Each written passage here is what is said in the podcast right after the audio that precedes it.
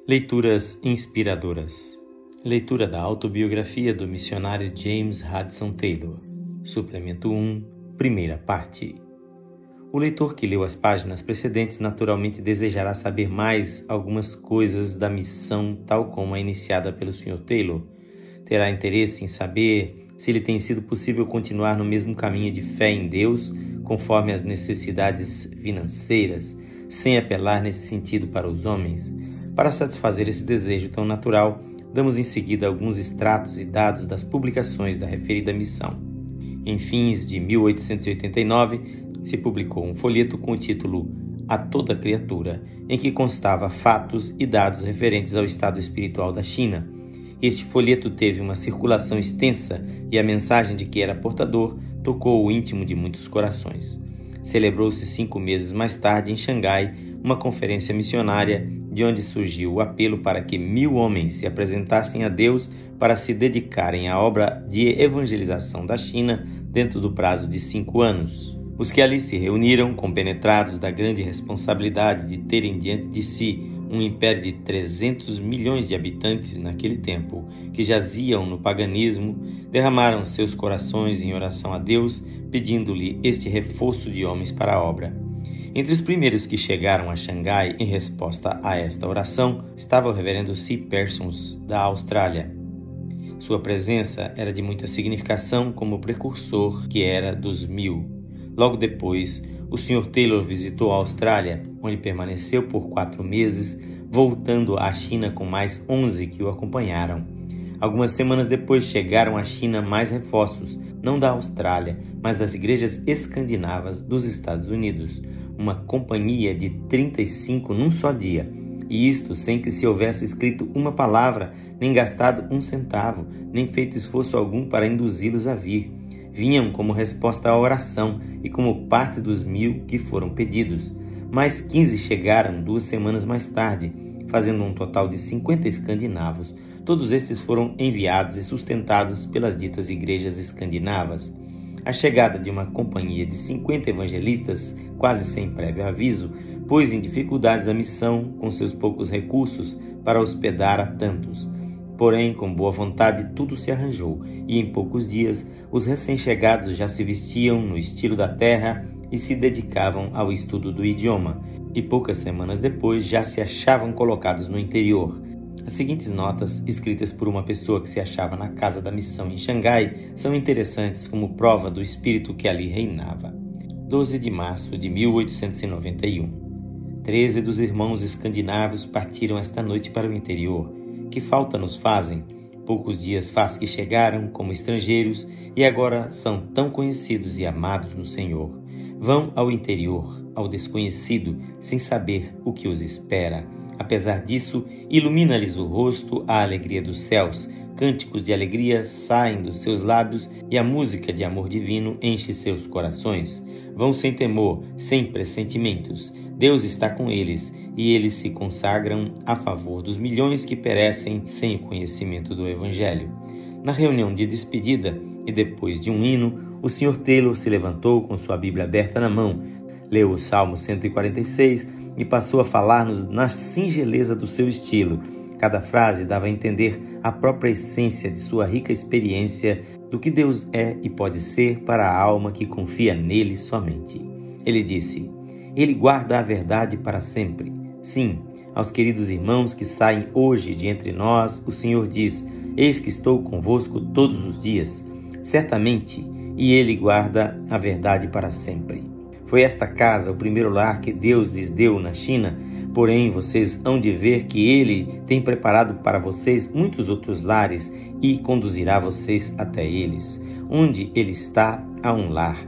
Pois bem, Ele está com vocês em todo lugar e em todo tempo, de sorte que nunca estamos sem lar. Às vezes vocês poderão se achar oprimidos na China e maltratados, poderão achar-se sem dinheiro e os seus amigos podem esquecer-se de vocês, ou poderão perder tudo o que tiverem e ficar em falta. Recordem-se então que o Senhor é o que dá pão aos famintos. É possível que vocês vão ao cárcere por causa do Evangelho, como tantos outros bons homens já foram.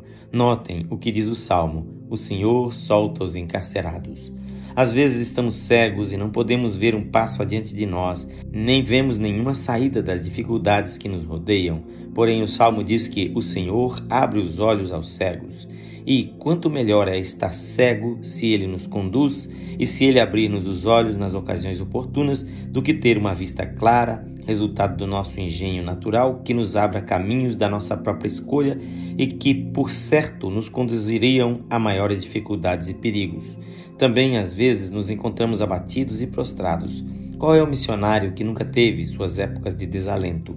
Embora assim não devesse ser, porque é um pecado perder o ânimo, lembremos-nos de que ele não se cansa nem desanima, e se ele não desanima, como se justifica que nos entreguemos ao desânimo?